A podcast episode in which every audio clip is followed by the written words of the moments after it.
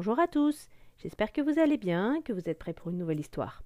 Dans ces cas-là, installez-vous, je raconte. Les murs ont des oreilles. Maxence et Iris adorent passer les vacances chez leurs grands-parents. Grandpa et Grandma habitent un vieux château au sommet d'un village. Ils exercent un métier merveilleux, ils sont vendeurs de surprises.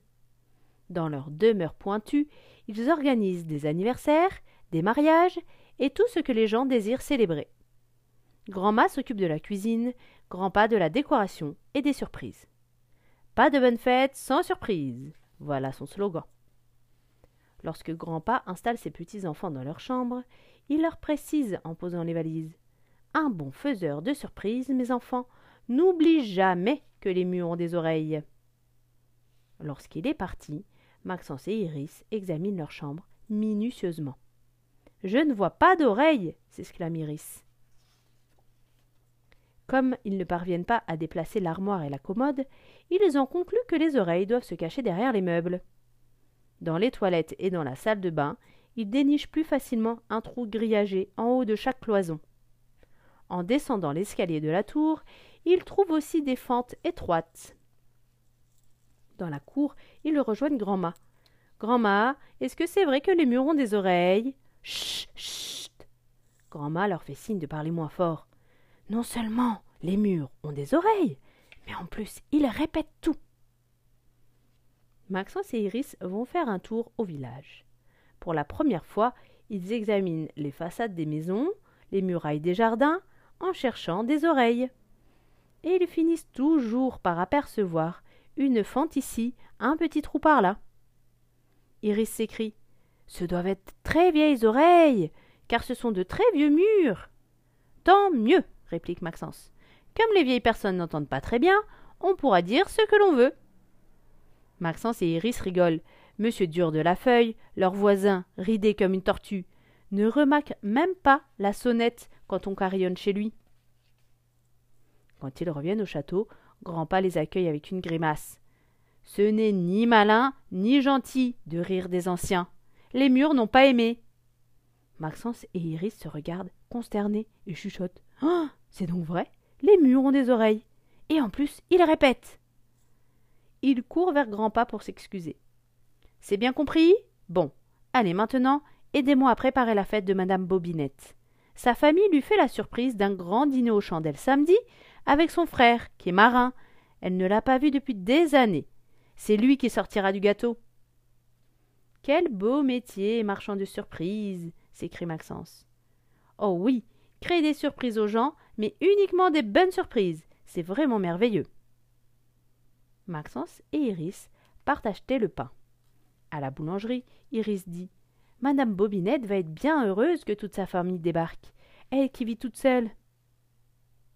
Pendant une heure, Maxence et Iris continuent leur course. Et à la maison, Grandpa n'est pas du tout content. Qu'est-ce que je vous avais demandé, les enfants? On a répété à Madame Bobinette que toute sa famille la rejoignait samedi. La surprise est gâchée. Maxence et Iris se demandent, très gênés, devant quel mur ils ont pu dire ça. Le lendemain, ils vont au marché. Ils prennent bien garde à se taire lorsqu'ils longent les murs ou quand ils pénètrent dans une boutique. Sur la place du marché, ils osent enfin parler. Comment va-t-il tenir dans le gâteau? demande Maxence. Mais qui? dit Iris. Ben, le frère de Madame Bobinette.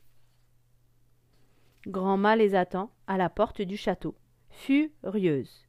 Les voisins de Madame Bobinette est au courant pour la surprise du gâteau. Vous avez encore bavardé. Mais non, il n'y avait pas de mur. On était au marché.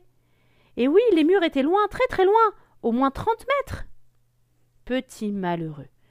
Quand on dit que les murs ont des oreilles, ça veut dire que quelqu'un peut toujours entendre les phrases et les répéter.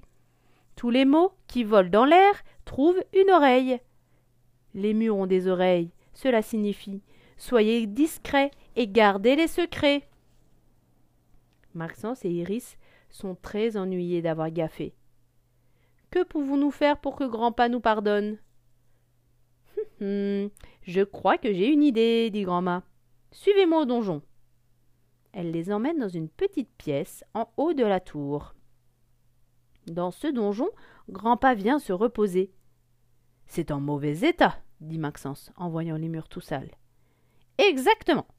Je pense que vous lui feriez très plaisir si vous arrangiez un peu la pièce et que vous donniez un coup de peinture. Maxence et Iris travaillent tout l'après-midi, sans que Grandpa ne s'en rende compte. Madame Bobinette a une fête en attente, et Grandpa est très occupé. Le soir, il constate alors que Grandpa est très fatigué. Tu devrais te reposer, Grandpa. Viens dans le donjon, nous t'accompagnons. Au donjon, Grandpa n'en croit pas ses yeux. Tout a été rangé, lavé, mais surtout, pour décorer les cloisons, Maxence et Iris ont dessiné au pochoir de belles oreilles, des oreilles de toutes les couleurs, un arc-en-ciel d'oreilles. Oh, merci, mes enfants. Je vais immédiatement tester cette pièce en faisant une bonne sieste. Ne ronfle pas, grand-père, car ici, les murs ont vraiment des oreilles. Voilà, j'espère que ça vous a plu. À bientôt pour une nouvelle histoire.